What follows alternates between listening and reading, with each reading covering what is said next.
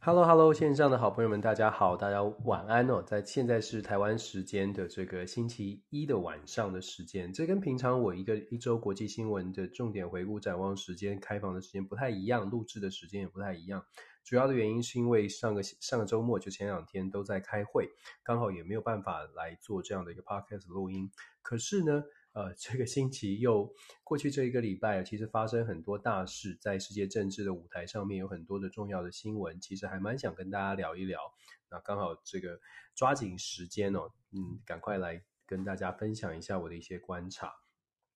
也不知道有没有人敲碗啦，反正不管怎么样，自己想说就说了。其实 Dennis 一直在做这个全球政治笔记啊，一路走来，很多的朋友给一些支持，在这边打打小小的广告。我们下个礼拜终于睽违三年要回到台湾了。这个呃回没有回台湾的时间已经超过了这个 Clubhouse 这个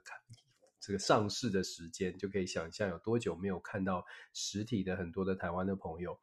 那总而言之，下个星期有机会回台湾。那如果有机会有朋有朋友们有 follow 我的这个 Dennis 的全球。啊，Dennis 的全球政治笔记的粉丝专业有看到我们的报名哦。如果有兴趣想要跟我们跟我们现现场的互动的话，我很期待可以见到一些好朋友，真实的跟大家这个呃聊聊天，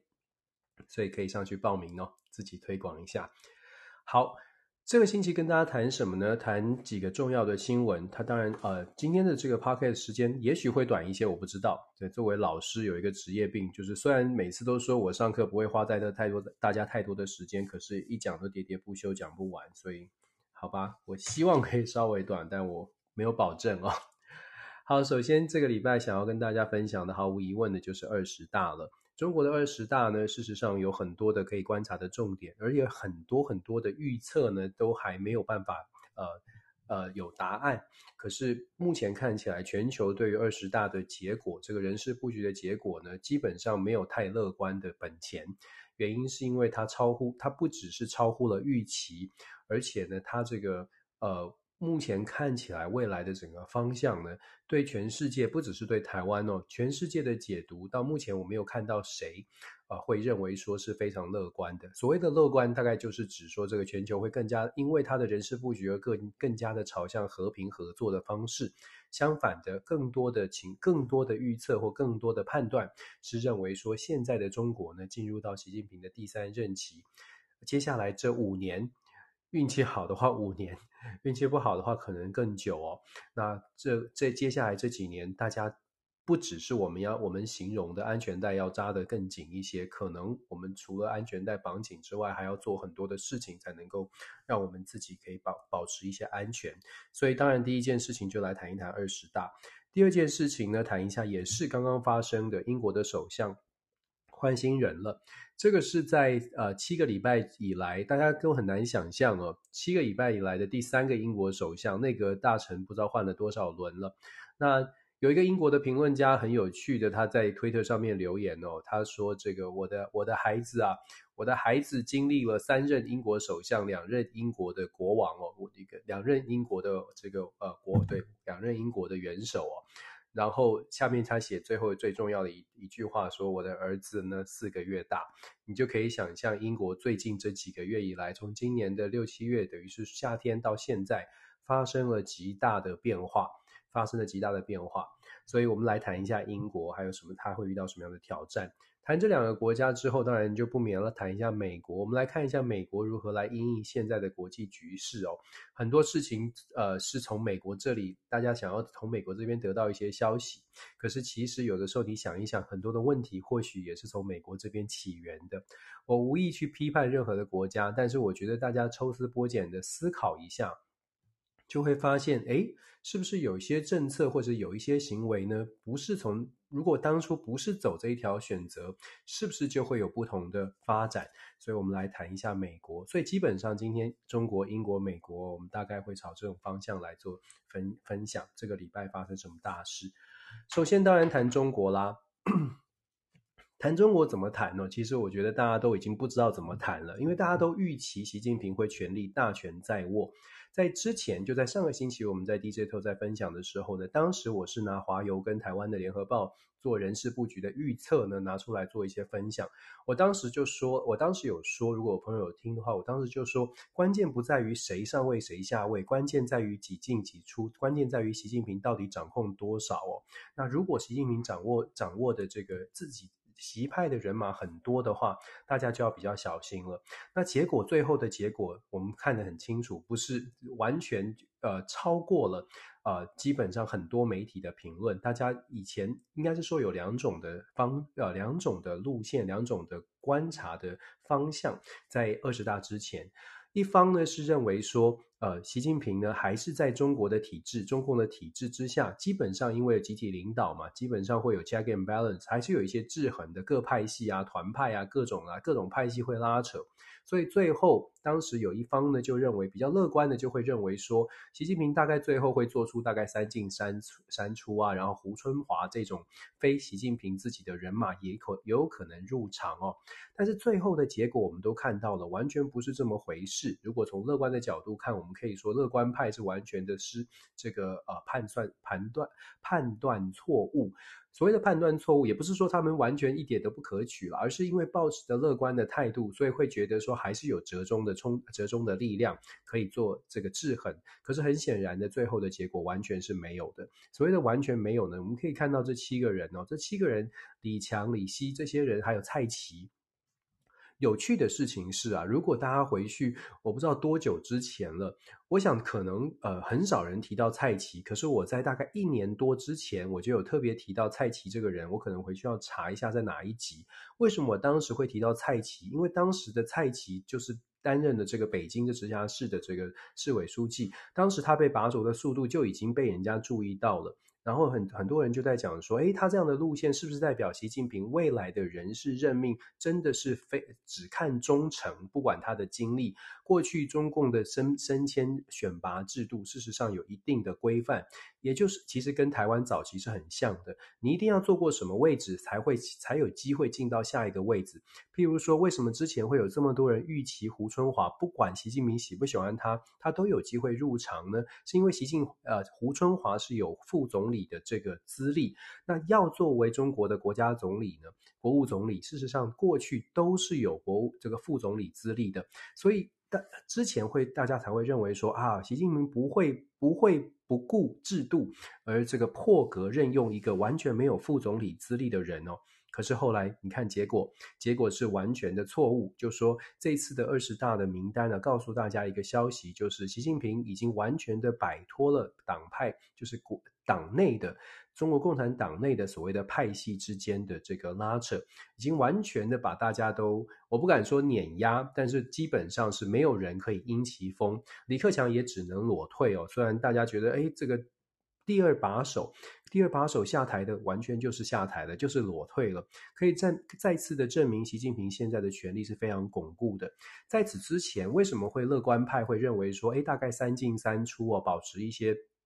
外围的人士会在会在这个七呃七人这个小组当中，主要的原因就是因为大家在揣测，哎，李克强啊，还有所谓的江泽民这些派系，啊上海帮，大家还在私下的运作，这么多的民怨，应该有办法拉住他，有办法 hold 住习近平。可是很显然，最后的结果很显，真的是在这个闭门之内的中南海的这个大院当中哦，他做出最后的决定。我们看到现在的后果，看到现在的结局，就是习近平完全的掌掌控了所有的权力。这七个人呢，基本上全部是以忠诚度来考量的。那这个角度啊，就基本上我们就说，那乐观派预测失败了，所以。这个反映出来，真的有不少的人还是觉得，哎，中国的制度啊，应该对对这个习近平有一些限制力。可是这次的答案告诉我们，没有限制力。好了，那另外一派的比较呃比较呃，对习近平本本身就认为说他不按牌理出牌的，之前包括华邮，包括甚至是更激进的，会认为说他六进六出，习了除了习近平之外，全部都会换新人。也许他们没有完全的猜对，也许或者又又又或者是说他们猜对了，习近平会比较疯狂的或者比较强势的掌控整个所谓的七人的这个小组。问题是说这一派的人呢，我我其实，在脸书上有分享我刚我讲的这一段哦。我们现在遇到的一个状况是，面对中国，我们到底是用什么态度在面对中国？我们是不是很冷静客观的在看未来的两岸局势跟世界的局势？乐观的人会觉得说制度很制度很重要，习近平不会不会贸然行事。那当然，现在不能说打脸，但是至少是错了。那比较悲观的人呢，会觉得是习近平很严，呃，这个这个一定会不按牌，一定是这个只只以他自己的习家班为为例为为为核心哦，然后来掌掌控整个中国未来的发展。对，他们猜对了。可是这一派的论述呢，通常背后也带着一种理乐观。这个乐观是因为中国习近平很强势，因为习近平是呃这个。打破惯例的，所以全世界都会看到中国的可怕，都会感觉到中国的威胁，因此台湾得以保障，很多人会愿意来帮助台湾来面对中国的威胁。所以我特别会是说，我们现在面对中国的问题啊，必须要形成某种程度的共识。我一直在在各种平台我都讲一样的话，就是台湾需要团结，台湾需要台湾共识，这个是超过蓝绿的问题。只不过很多的朋友，很多的政治人物。到目前为止，很可惜，我们还没有看到有打算坐下来先想一想怎么自己凝聚共识哦。面对现在的这个威胁，也许是是时候了。短期之内，我们还是会看到继续继续，可能在台湾的朋友，你会听到各方的论述，尤其是各自阵营的政治人物啊，或者是名嘴啊，可能会针对自己的政治立场去做出对中国的批呃。这个论述，可是我希望我们大家还是冷静了、理理性的来想一想，因为呢，我们看到像是王丹，像是很多的这个比较一直都很支持台湾的，他们在二十大之后的评论，基本上包括像是比较知名的这个绿营的呃评论家，像是汪浩先生啊，他们都说很危险，都在强调说习近平这个二十大的名单出来之后呢，战争靠近了。那我们大家就要思考了，那战争靠近了，那除了我们义愤填膺、很生气之外，那台湾要做什么准备呢？这是我一直在说的，也是我们在 DJT 也在强调的。我们听了太多政治人物讲说战争靠近，战争很危险，习近平很疯狂。可是台湾大家有没有这个？他有大家有任何的感受吗？上个星期一样是跟这个相关的新闻是，呃，国安局长陈明通先生，他前陈安局呃陈明通局长他说，二零最就按照美国的，这是来自美国的消息哦，美国国防部的准将呢，他说，二零二二年底、二零二三年都有可能会发生兵凶战危的情况，比原来预期的二零二七年时辰拉得更早一些，因为二十大的这个布局让大家更担心了。那包括我们的国安局也这么说，那我们就真的在台湾的朋友要真的要去思考的是，如果真的是是是这样的话，大家想一下，现在就是二零二二年哦，距离二零二零二二年底或二零二三年，其实就在就在接下来这几个月啊。那如果真的是这样的话，那我们在路上是不是有看到我们的巨马排出来了呢？或者是我们是不是有看到大家已经开始动起来做什么事？如果没有的话，那大家不觉得这都是政治上面的语言吗？我们听了多少的政治语言哦？我觉得这就是我们在强调评论国际政治、评论这种两岸关系的所有的话题。我我真心认为大家应该很很理智的来看待，好好的思考，就是在选，就说嗯，怎么样去传递，怎么样去呃理解，包括中国中共的发展哦。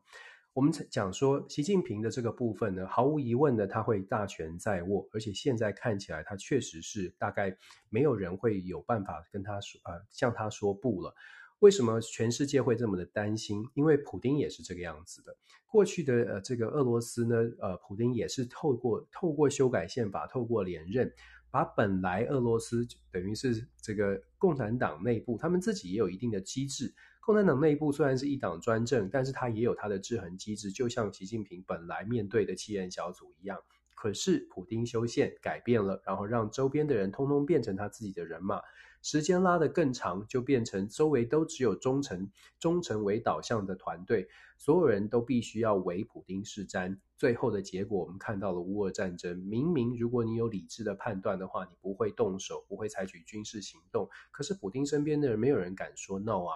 就是因为这样，所以西方国家在看习近平这一次的二十大的人事布局才会如此的担心，因为过去的普丁做了这样的事情，最后的结果是没有人敢说 no。那会不会习近平也走出同样的同样的路线呢？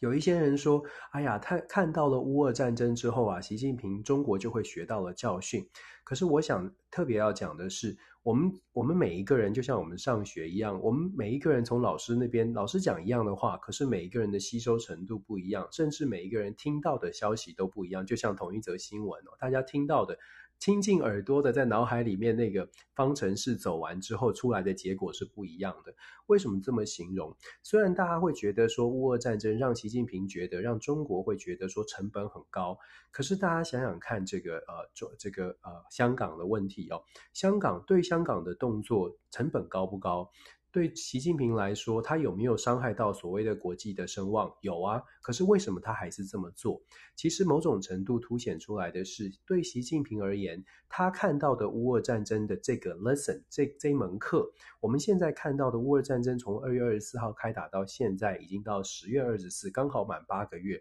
各位，习近平看到的是经济的成本，还是他看到了普丁到现在西方还是拿他没辙？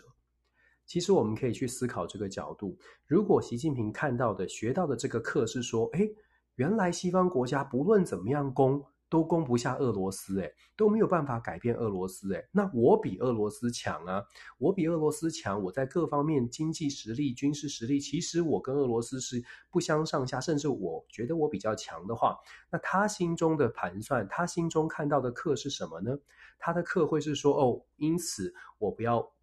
我不要采取比较激烈的行动，还是其实他现在看到的课跟我们想的不一样。有的时候我们在教所谓的理性抉择，就是 rational choice 呢，我们都在讲说人都是理智的，可是人是理智的，要更进一步的讲的讲的部分是这个理智的判断，就像我形容的，脑袋里面的方程式，每一个人的模组长得是不一样的，他也是经过他的理智判断。很多的学生以前我们在教恐怖组织的时候，都在讲说，哎。老师，老师，为什么这些恐怖分子会这么疯狂、不理智的拿自拿自己的身体去绑在炸弹上去攻击攻击别人，去做这种疯狂的自杀式的行动？他们是是是不是不理智？不是啊。如果按照理性抉择的角度来分享的话，他们不是不理智，而是他们看见的事情，他们的计算不一样，他们想要的目标是不一样的。他的目标，如果他觉得这是一场圣战，如果他从小被告诉、被告知说为神、为为。打这个圣战，为神牺牲，是我们人生最高的价值。那么他看见的，事实上跟我们看见的，我们判断的是，哎，我们要保守自身，我们要安全、安居乐业，就不一样啊。所以我们要特别强调的是，当我们看到越来越多的迹象，看到也许别人的盘算不一样的时候，我们就要特别的小心，说，喂，我们我们理我们知道的，我们认知的理智，跟他的很明显出现状况的话。事实上，我们就必须要做出一些调整哦。所以，我们说对乌俄战争的学习哦，如果大家很理、很很理想的或很乐观的觉得啊，中国学到了教训了，或者是中国一定会怎么样，所以啊，成本太高了，所以不会采取任何的行动。我觉得在二十大的这个人事布局之后呢，其实现在西方国家也在各种的不同的想法也都出炉了。那我当然对台湾来说，还是要呼吁的是，现在是也许是需要一个台湾共识，大家真的要思考一下，到底要如何应应。我还是觉得以目前的状，以目前的情况哦，那可能呃要完要马上的走到像大家所说的二零二二年、二零二三年兵凶战危，它呃发生的可能性，我自己觉得还是非常的低的。但是习近平呃目前大权在握，未来的五年呃。这个危险性确实在升高当中，需要有一些调和，需要有一些方法才能够，才才真的能够缓和。那这个方法呢，我觉得要靠要靠我们台湾人自己的智慧。我常常会觉得，尤其在分析国际政治，甚至是跟美国美方的智库在开会，我听他们的这些建议，或者是听这些讨论的时候，我心里心心里常常都在讲想说。其实真的是从美国的观点来看台海的局势，有的时候会有盲点。譬如说，他们美方美方的观点呢，现在在美国有所谓的美国共识、华盛顿共识，叫做 Washington Consensus，越来越明显的 Washington Consensus。现在的 Washington Consensus 就是要抗中。基本上，民主、共和两党，大家在比赛看谁抗中的力量比较大一些，因为这配合着美国的社会目前对于反中的气氛也确实是比较高的。在这样的情况之下，反中代表的选票，而抗中越强的呢，事实上有有可能得到更多更多的民意支持。那民主、共和两党谁都不愿意输哦，所以现在其中选举快到了，你会看到更多的政治人物。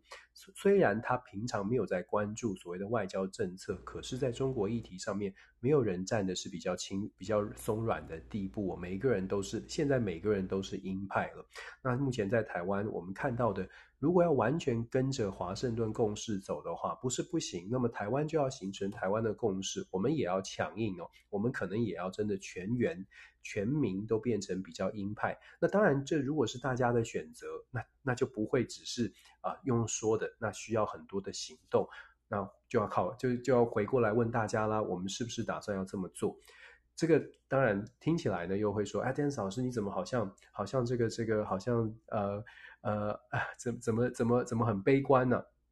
我还真不是悲观，我真是觉得说我们做什么事情都是自己做好准备。我之前形容过，要考试再难的考试也没问题，只要你准备好。重点在于准备。我们听了太多的嘴巴 lip service，我们听了太多人讲了，讲得天花乱坠，但是没有人告诉我们怎么做。这是作作为一般的百姓最需要的事情。我们应该要问政治人物：你可以说我们抗中，那告诉我我去哪里抗中？我我怎么我怎么保护我自己？我怎么保护我的家人？我觉得台湾已经面对面要已经要面对，真的是要面要诚实的面对这些挑战，不用担不用怕，但是要诚实。这是我们一直在，我一直在在呼吁，一直在说的。好，二十大的这个消息啊，其实你在看，为什么大家会很紧张哦？就说在国外的分析里面，在这二二十呃，在二十四个中央委员哦，这个呃，然后七个人入场，就是变成常委。这七个人里面呢，你看到蔡奇，看到李强、李希，这些是非常对台湾来说是非常陌生，相对来说非常陌生的名字。尤其是李强，现在啊、呃、突然就变成第二把手。我们先说说李强吧。李强突然变成第二把手，刚刚我提到过，过去的按照惯例，如果你要成为第二把手的国务国务总理哦，事实上你必国务院总理你必须要做过副总理，可是李强没有，李强基本上就突然的原地拔起的这个这个呃旱地拔葱一样的哦。那对于习近平来说，很显然李强就是因为忠诚度非常高，所以被拔擢到第真的是一拔拔到第二的位置，他会不会是中国的接班人？老实说，没有人敢做这个预测。当然，有些人有了，有些人认为说，那就是李强会接替习近平了。可是你看看俄罗斯普丁的案例哦，过去普丁拔擢的人，他所大家以为也是要接班人，其实不是，他只是需要需要有一个。需要有一个缓冲，让大家觉得说，哎，好像还有一些共同领导的迹象。普丁扶持过不少的人在他周边，但是都只能是副手。我觉得习近平非常有可能把李强的拔擢呢，他也不代表说要接班，让李强接班，而是就是一个副手就永远作为副手，在他的任期之内就继续继续好好的忠诚的作为一个啊副手。那李强的出现，他出现凸显出来的是。对于呃，第一是忠诚度最重要，第二是呃，也许有一个考量，是因为李强是来自于这个珠江三角洲，他过去的经治理的这个治理的经验是根扎在这边，所以很有可能中国国内的经济，尤其是中国在在强调所谓的内需市场，因为全球的目前对于中国的制约恐怕会越来越强，所以透过李强在地方，在尤其在中国最富庶的这一这一块区域的经营，跟他的这个呃。扎根哦，或许呢，未来中国在整个内需市场也会继续把重点放在这个长江啊、珠江三角洲这个整个内陆的地区，看看怎么样把它发展起来。习近平一直在讲到内循环、外循环，其实他强调的是国内的市场要非常的稳健，所以就可以摆脱跟外国脱钩。这是习近平的想法，聪不聪明、理不理智，我们姑且不论。但是他的想法当中，我们可以推敲的是，他觉得中国是够大，市场够大，能力够强，资源也够多。那当然需要资源，会需要靠外来的一些帮助，包括像是能源啊、煤啊等等，还是需要呃进口。但是他认为说中国的这个呃市场确实是可以支撑自己的，所以他把李强拔擢起来，某种程度是因为在中国国内李强有一定的治理经验，再加上他是一个完全忠诚忠贞于习近平的。那拔擢起来成为第二第二的第第二人哦，那未来那当然李强完全是也是完全配合着习近平，这是毫无疑问的。在这个这个人事布局当中呢，你还可以看到的，像是像是留任的王毅也很也，我觉得也很值得关注。因为王毅呢，现在对中国来说，习近平自己本身呢、哦，对于整个国际的局势，他并不是非常的了解。虽然你看他好像强调什么中国特色大国外交，可是真正的智囊。还是在杨洁篪、在王毅这些人，真的是非常资深的这些人。你看到王毅留任，然后你看到驻美代表的秦刚也进入到了这个中央委员，他某种程度代表的是未来的未来，秦刚可能会受到更大的重用，这是第一。第二是对中美之间的对整个世界的竞争的态势呢，大概会维持现在一样的基调。然后你又看到王沪宁也在也在这个关键的位置上，王沪宁所代王沪宁所代表的是整个习近平的执政的大脑，或者是过去中国这一段时间以来的这个对外，包括战狼外交，包括整个强势的所谓的中国特色、中国特色的社会主义，基本上是王沪宁所一手打造的、打造的。至少我们看到大家的解读哦，王沪宁扮演的类似是国师的角色。把把他把国师放在继续放在重要的位置上，就代表路线不会改变。那可是这个路线就是大家担心的，因为包括习思想，包括的这些所谓的习核心，基本上都是王沪宁所提出的。作为一个像是有帝王思想的，对于对习近平来说，有一个人捧全力的捧你，帮你帮你设计习核心思习思想，又对你忠贞忠贞不二哦。事实上，一个王朝可能很需要这样的人，所以他继续维持这个位置。但是我刚刚特别强调，这样的一个布局呢，一再一再的告诉你说，只有习的话才算数。现在的中国变成只有习近平。说了算，其他人事实上完全其他都不用考虑了，除非你是习家班，否则的话，基本上你的所有的政策、所有的想法呢，都可以稍微的这个在旁边休息一下子。问题是习家班的路线就是已经让大家觉得很担心了，所以这个就是我们要特别为什么我们要特别小心未来接下来的这几年一些变化，尤其我们之前提到的，如果按照习的路线。中国的经济没有办法真的好好的好，没有办法好转的话，那当然它对外的这个压力就会更大了。那我们就真的是要特别特别的小心了。到底到底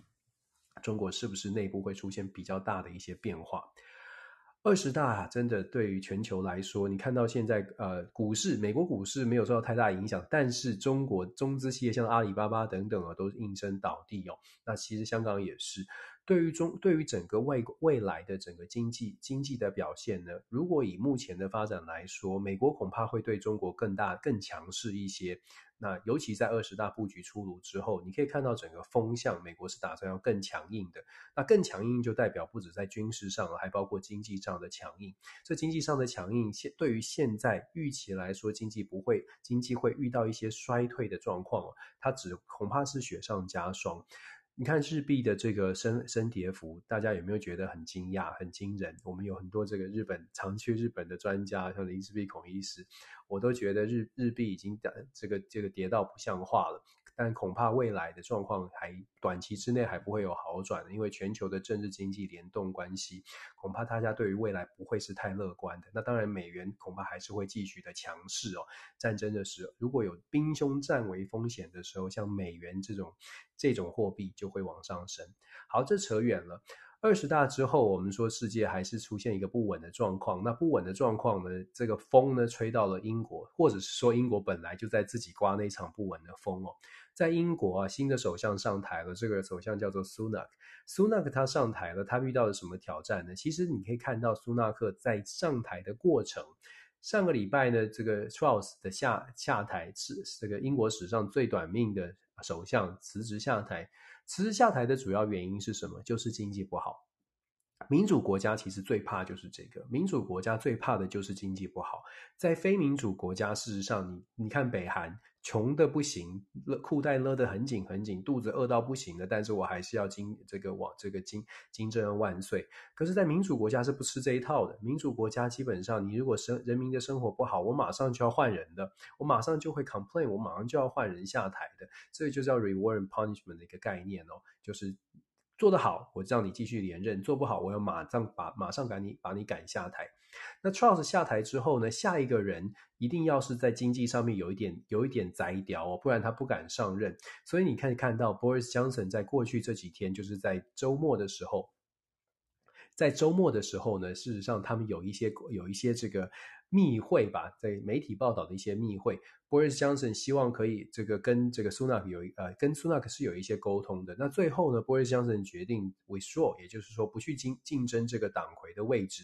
当然，一方面的原因是因为 Boris Johnson 他自己的位路线的关系，在保守党内虽然可以，我们之前有说过，他可以凝聚保守党保守派的选民哦，可是对于理智的政治人物或者理智的中间选民来说，Boris Johnson 恐怕不是一个好的人选。虽然之前的民调我们说过，Boris Johnson 在保守党内是最高最高的，他甚至是超过了 Sunak。但是呢，如果 Boris Johnson 真的代表保守党这个出来担任党魁，而且又真的顺利的成为顺利的成为英国的总理，又回国担任总理的话，其实保守党内部是非常担心他们在下一次的选举会选得很惨，而且是没有办法回头的。虽然到目前为止啊，距离下一次的选举在二零二四年底的下一次的选举还有一段时间。问题是现在以现在的状况来说，工党是遥遥领先保守党，在民调上遥遥领先超过三十个 percent，而且工党现在不断的在呼吁说，因为按照制度，工党是没有办法呼吁说我们要重新改选，因为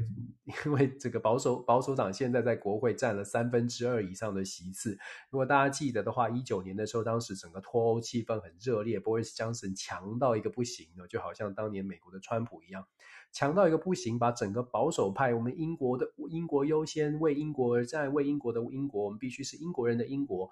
这个是那个时候的保守派的气氛很高涨，所以他一举拿下了超过三分之二的国会席次，导致现在我们会看到为什么会有这么多的首相更迭，然后都在保守党内部没有办法。做更多的调整，就是因为当时的席次非常多，让他们让保守派是稳稳的，可以自己在自家人当中慢慢的来挑选。当然了，现在这个慢慢的挑选居然变成一个包袱，因为发大家发现，哎，怎么换来换去都没有找都没有有都没有哪个能人哦，可以把整个的局势改变过来。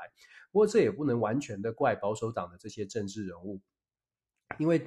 现在的国际局势对整个对全世界任何国家都不都都不利，然后乌俄战争导致整个全球的能源的价格高涨，这个价格高涨并不是说英国我们我们自己呃来调整或者是减税就可以来调整的，因为全球的局势都是联动的，这也是我们一直在讲说全球化的时代，你如果看国际政治，你只看单一个国家发生什么事情做评论，你可能就会少了一点。这个你你可能就会觉得，哎，怎么好像好像没有道理哦？为什么这个国家油价一直涨，然后没有办拿不出办法？因为油价跟英国本身没有太大的关系，天然气一直涨也不是英国可以控制的。像这样的情况，在全球化的时代就特别特别的明显。那英国的苏纳克上台之后，他会遇到什么问题呢？我们先说乐观的部分。首先，苏纳克他自己啊是一个非常有钱的人，大家可以去稍微查一下。不过我可以跟大家报告，英国苏纳克他的身价呢是比英国目前前的国王还要高的。原因是因为他娶到一个非印度第二大的这个这个呃资产家哦，所以呃他的呃太太的娘家等于是他的岳父大人呢是极为极为有钱的，富比士排名名列前茅的这个有钱人。我查到的讯息是说他。占有他岳父这个印度第二大集团的百分之零点九三的股份，就苏纳克他有百分之零点九三的股份，还不包括他太太。那这百分之零点九三的股份就已经让他是数十亿以上的这个英镑的身家，所以他变成他是一个非常有钱的一个政治人物。那当然，其实他的这个身份，我们刚刚讲有钱哦，很多朋友可能心里就会开始在想说，有钱的政治人物有的时候会不会民众不喜欢？确实。有钱的政治人物有时候有这个包袱，这个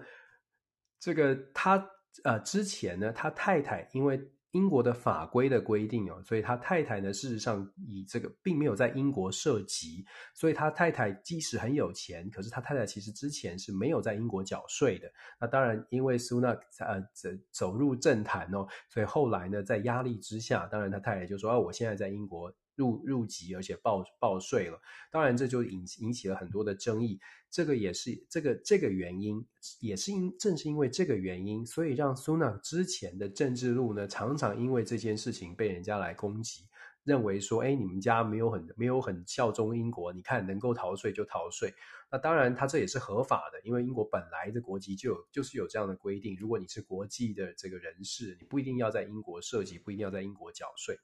总而言之啊，现在苏纳克终终于轮到他了，在经经过各种的波折之后，终于轮到他了。那一般认为呢，苏纳克苏纳克的优势就是在他对于经财经的理解。不是因为他有钱，而是他自己本身，他曾经是波瑞斯强森任呃任命的财务大臣哦，Exchequer，他本身就是一个对财财经是相当有理解的。他在 Stanford 大学念的就是相关的这个呃学位。那确实他在财经方面呢，对大家对他有期待。相较于特拉斯来说，应该他可以有比较好的解这个这个处置方法。那当然，这是我们的期，这是这是大家对英国选民目前保守派阵营对他的期待。可是我们说他的挑战在哪里呢？他的挑战在于保守派现在完全的不合作啊，保守派内部已经几近分裂了。波瑞斯江森的支持者这一次虽然他决定不选，可是他还是凝聚到一百多票哦，更何况还有其他的这个。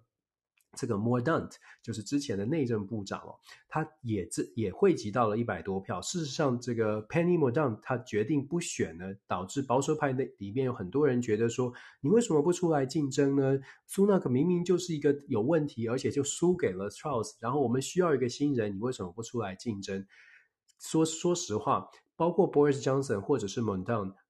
不出来去担任这个党魁哦，不是这个党魁基本上是稳稳的。你只要能够赢，你只要能够保守派内部支持你，真的是稳稳就坐上了英国首相。可是你要做英国首相之前，你得先看一看，大家看到 Charles 说说呃 没有财经方面的能力，然后要去跳跳进这个火坑里面，在全球局势是完全是大逆流的状况之下，你没有相关的背景，你要跳进去。很可能没有人有把握，到底能不能做得比四十五天更长哦？因为英国选民，事实上我们在看英国国会政治，你就会发现英国选民非非常直接的。欧洲的政治是非常直接，我不喜欢就不喜欢，没有再跟你表演一套的，就直接就是开开骂的了。所以在所以 Charles 还撑撑四十五天就就下台了。以目前的状况来说，苏纳克变成是保守派大概唯一有意愿，而且又觉得自己还有能力，他自呃。可以可以承接这个重担的，那接下来的挑战在哪里呢？在接下来的挑战在于，就像我们说的，全球的局势还是不稳，还是非常的不稳定。乌俄的战争到现在也还没有一个确定，英国的通货膨胀超过百分之十，这些问题，尤其是经济的问题，是苏纳克必须要马上解决的，因为现在大家对于他的财经能力有高度的期待哦。那我我我其实不能不能够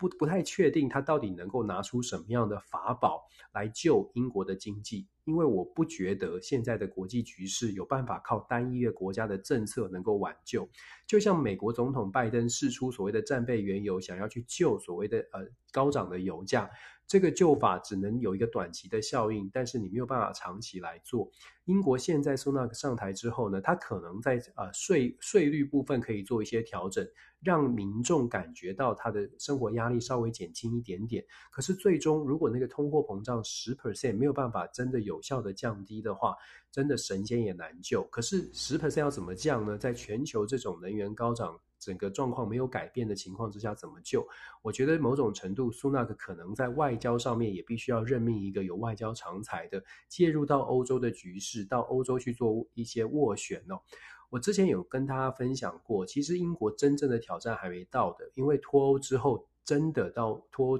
脱欧到现在，英国还没有真的面临到全球贸易重新蓬勃发展，然后英国没有欧洲市场的这一段。也就是说，英国脱欧之后，英国积极的运气好也不好，好在后后来 COVID 发生了，所以全球贸易就停下来，就它就慢下来，然后再加上一个抗中，让所谓的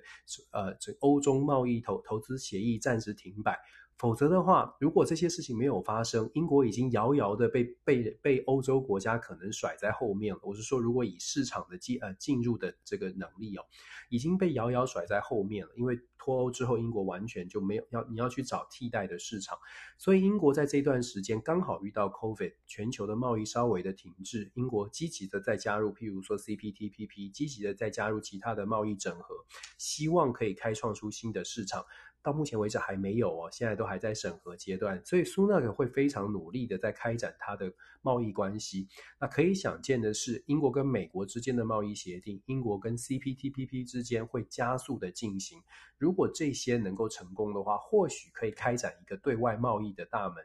可是还是要回到最最关键的，全球化的时代，就算贸易打通了，各国如果还是受到乌俄战争的经济影响，恐怕英国要看到完整的这个所谓的经济起飞，要经济的复苏也很困难。那对于工党，我也可以谈一下工党。工党现在遥遥领先，但是他们在制度上面没有办法推，没有办法去挑战现在的执政党。工党呢，其实某种程度也很担心苏纳克做好。这个就是很矛盾的地方了，因为苏纳克如果真的把经济救好的话，工党的这个百分之三十的领先，可能说这个差距又要拉回，又又要缩小回去了。所以这个时候的工党，他想要扮演什么角色呢？那就我们就可以值得观察了，值得来观察一下英国的民主是不是真的就是我们想象的，为了国家好，所以这个政治人物都会一起一起来协助这个工党哦，好好的来执政。反对党他应该是扮演忠诚的角色，没有错。但是在民主制度，尤其是选举民主之下，有的时候就会出现一个困境，就是当你全力来支持执政党的时候呢，你同时也在也把自己的机会，或者是把自己的胜选会这个机会会会会抹杀掉。这个也不是说，呃，这个只能说制度。我们说制度呢，会限制或者或者会形塑我们人的行为。当你的制度设计是只能有一个一个赢家的时候，你就会发现比较比较麻烦的所谓的 dilemma 就会出现了。再我们来观察一下工党会如何来支持苏纳克，蛮有趣的。英国的状况也是扑朔迷离，也是很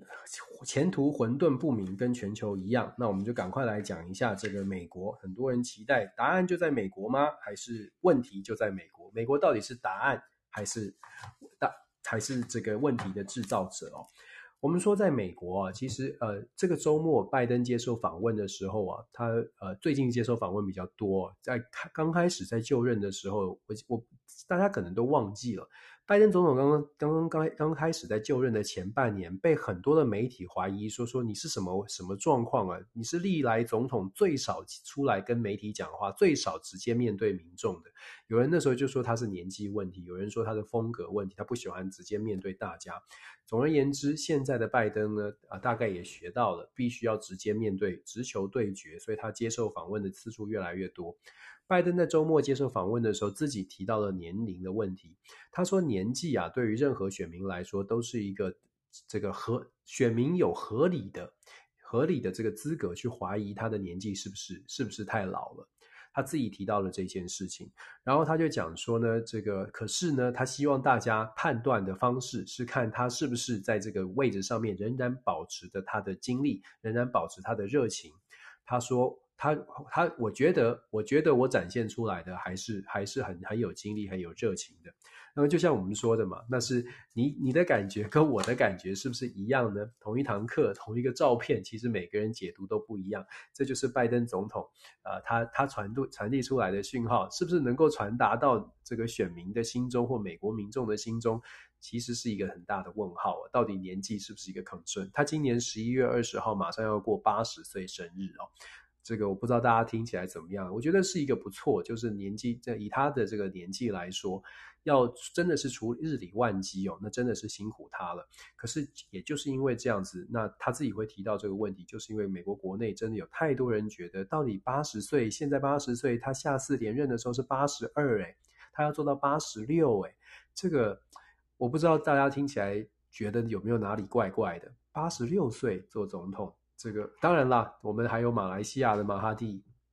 九十九岁还是九十几岁，也在考虑是不是是不是还还并没有完全的退休哦。但是总而言之啊，现在的国际状况，可能大家会需要一个更有更有精力的这个领导人。那在美国这状况是怎么样呢？我们整体来说，美国现在的其中选举，民主党真的还是觉得说他们还在力拼所谓的其中选举，现在剩下两个多礼拜的时间要拼，要拼一下。拼什么呢？拼众议院的席次哦。以目前的状况，参议院大概是没有什么问题，民主党应该可以守得住。可是以民主党守得住参议院的原因，是因为参议院是每两年只改选三分之一的席次，今年改选的三分之一刚好呢是对于民主党比较有利的，所以民主党在今年参议院选完，应该还是可以持续的维持过半。所以在参议院你会看到民主党大概是比较稳定，而且大家也是好像讲话比较大声。可是，在众议院呢，四百三十五席当中，每两年是全面的改选。以目前民主党的声势看来呢，在众议院，Nancy Pelosi 大概没有办法再就任议长了，因为会变成少数党。那做做少数党没关系，重点是不能够是输得太惨。所谓的输得太惨，是双方的票数啊，四百三十五席当中呢，如果输的。就是这个差距，如果真的是太大的话，就会变成未来投票的时候就更难通过拜登总统的提案了。四百三十五席当中，你至少要达到两百一十八席，算是两百一十八席是过半嘛？那目前呢，目前的情况来说，这个呃，民主党预预估大概是输输输十席之内。出实习，差距实习之内的话呢，算是选得不错。如果超过实习，未来在法案的这个方向上面，恐怕就会被共和党牵着走。那共和党这里的论述是什么呢？共和党直接很呛哦，共和党就直接说了，如果我能够在众议院过半的话，我一定要给拜登好看，我一定要在这个抗中的问题上面呢，要更加的强势。我自己接触到几个共和党的这个国会国会议员呢，他们都是表达这样的态度哦。甚至有人告诉我说，如果说十一月二号这个十一月八号选完之后，共和党确定是过半的话呢，非常有可能在十一月八号到呃明年一月三号之间，由未来的共和党的党鞭，共和党的这个可能接任的这个议长呢，就率团到台湾来访问哦，来表达抗中的一个立场哦。这是我得到的一些消息，诶，我们就来看这个我预测的准不准哦。这个 小道消息到底是不是真的？但是我们听到的消息确实是这样。其实想要反映出来的就是说，现在在美国，现在的美国很有趣的部分，大家熟悉美国政治的朋友或长期观察美国政治的朋友，可能才会看到这个点哦。很长的一段时间以来，美国的政治基本上是总统来主导的。这个在一九三零年代罗斯福总统新政之后，大概就转变过来，变成总统主导。在此之前是国会的哦。可是现在又开始变成国会主导了，尤其是在拜登总统的任内，国会变得非常的强势。这不单单只是我们在台湾看媒体、看新闻，常常看到国会访台或者是国会做什么，那是真的一个趋势在改变。我们刚好遇到了美国政治当政治史上的一个新的，等于是国会的全面全面权力升级的一段时间。当然，这跟拜登总统本身比较弱势是有关系的。那这种状况啊，这我们说了，这是过去这段从三零年代以来很很罕见的 一个转变。这个转变对台湾呢是好处，可是也有风险，要非常小心的来面对。为什么这么说？它的好处在于，我们很多的这个国会议员是非常支持台湾的。那这个啊，这个支持台湾呢，它可以转化成为真的很多的法案。我们看到了这么多的有台法案，之所以可以提出来，就是因为很多人事实上是愿意支持台湾，愿意去了解说，哎，除了抗中之外，他也真的愿意了解台湾。但我说的很多人，毕竟国会有四百三十五席哦，也不是全部，也确实有很多人，他对于台湾、对于友台法案支持的原因，是因为他要抗中。所以我们要我们在面对这种状况，看到整个美国的风向在做这样的转变的时候，我们就说要非常有智慧，而且要非常小心的来面对国会来来自国会的支持，因为国会呢，它对于台湾的认识是有它有一定的限制、有一定的限度的，怎么来跟他们怎么来表达我。我们台湾自己的立场，呃，好处是跟国会的沟通，我们有机会可以更清楚地表达我们想要什么，我们不要什么。但是坏处是呢，当我们还没有台湾共识的时候，我们传递出来的消息啊，那就有那就有点风险了。就是有的人告诉他这样，有的人告诉他那样，这这是我真的是亲身的。体会哦，就是在到了到了国会去做访谈的时候，他们就说：“哎，为什么我听到谁谁谁告诉我什么？我听到另外一边告诉我什么？可不可以这个 Dennis，你可不可以跟我说说看你的看法？”我就觉得，嗯，我们真的是需要一些台湾的共识哦。美国现在看整个看中国，呃，我们会看到很多的规定，很多的制度，譬如说拜登总统在整个民主党呢，在对于中国的晶片的限制啦，对于对于企业的管制会越来越严格，但对于甚至是对于美国的一般的民众哦，呃，一般的私人的投资也会开始做一些管制。未来的美中关系在短期之内不太可能会看到一个所谓的呃转变转变方向。剑拔弩张，或者是大家军事上大秀肌肉的机会是大增。那尤其是在二十大之后。那我之前有跟大家说过，我觉得接下来拜登的这一年半的时间，大从今年的十一月就选后，一直到二零呃进入到大选之前哦。进入到大选又选举又是不一样的一种政治的环境了。可是，在未来的这一年变成美中关系当中很关键的时期。第一个是我们要观察的是习近平到底是不是会持续的抢战狼外交下去。第二个是美国的拜登总统到底打算要抗中或者打算要对中国多么的强硬，有没有一些拉扯的力量？在美国国内有没有拉扯的力量？譬如说各项的法案对台湾的支持，同时制约中国的这些这些条款有没有更加的加重？那如果说拜登打算要走得更强硬的话，中国的回应，它是用比较比较我们期待的理智的回应，还是中方的回应会是在啊、呃、比较不理智的，像是军事的准备上面做更多的事情？我觉得这是我们特别要去注意的，因为他们在玩的大国在玩的外交呢，是打算要落实在打算发生在台湾哦，这是我们最觉得呃台湾特别要小心的部分，因为。真的，他们现在在做的这些竞争，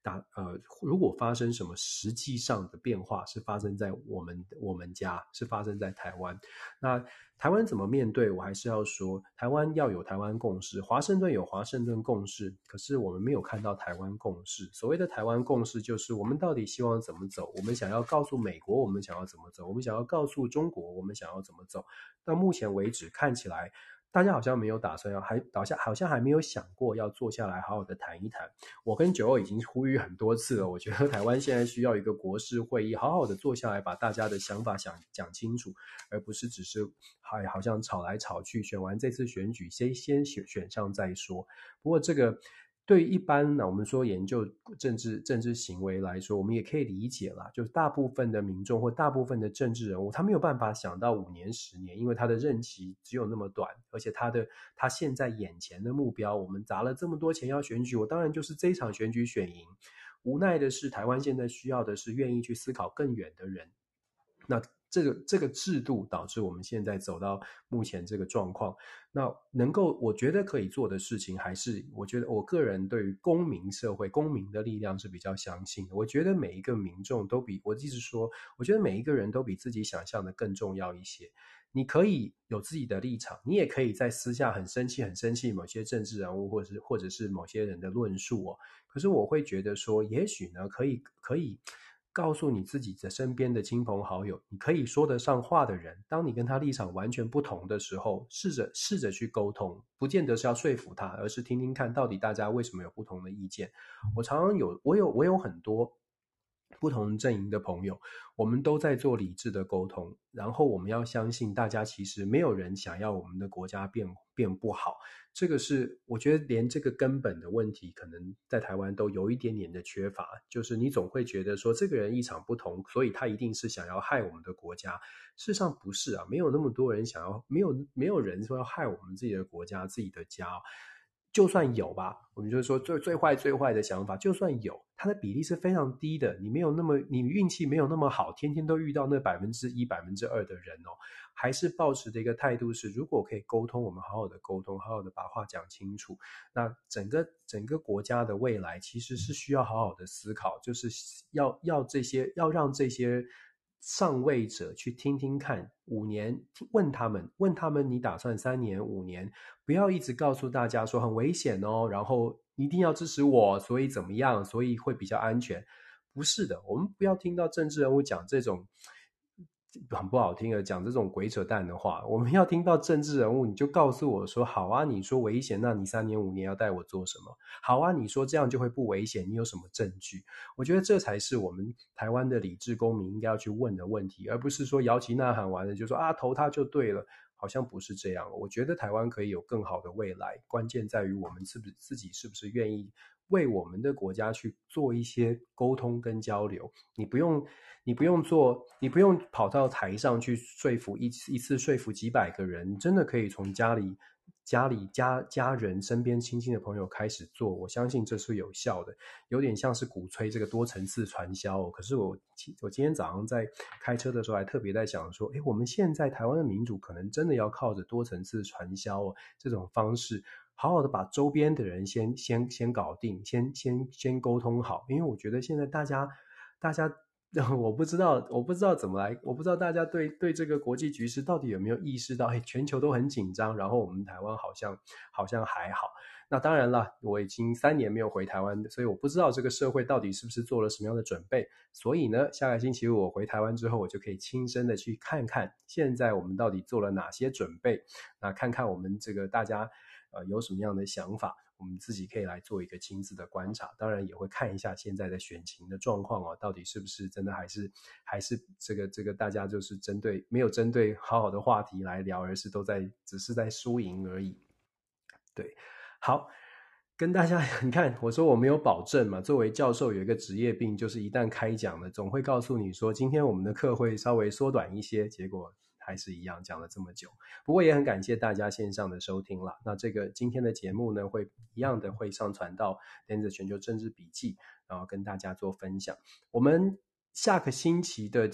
这个时间会比较尴尬，因为回到台湾之后，一切的作息就会呃稍微的比较。啊，混乱。那不过我们还是会想办法找时间跟大家把这呃坚持的每个礼拜跟大家分享一下国际新闻。那也希望大家一起来学习，同时一起来想一想，我们自己可以为我们的国家做点什么事情哦。和平还是还是还是很和平是最重要，不是说还是很重要，和平是最重要的。但是要讲和平，要有方法跟要有准备，不是说哎，只和平会天上掉下来，不会。那那这个呃。有时候我们自诶，真的我们可以做的比我们想的多了。OK，好，谢谢大家，谢谢大家的收听，那我们录到这边。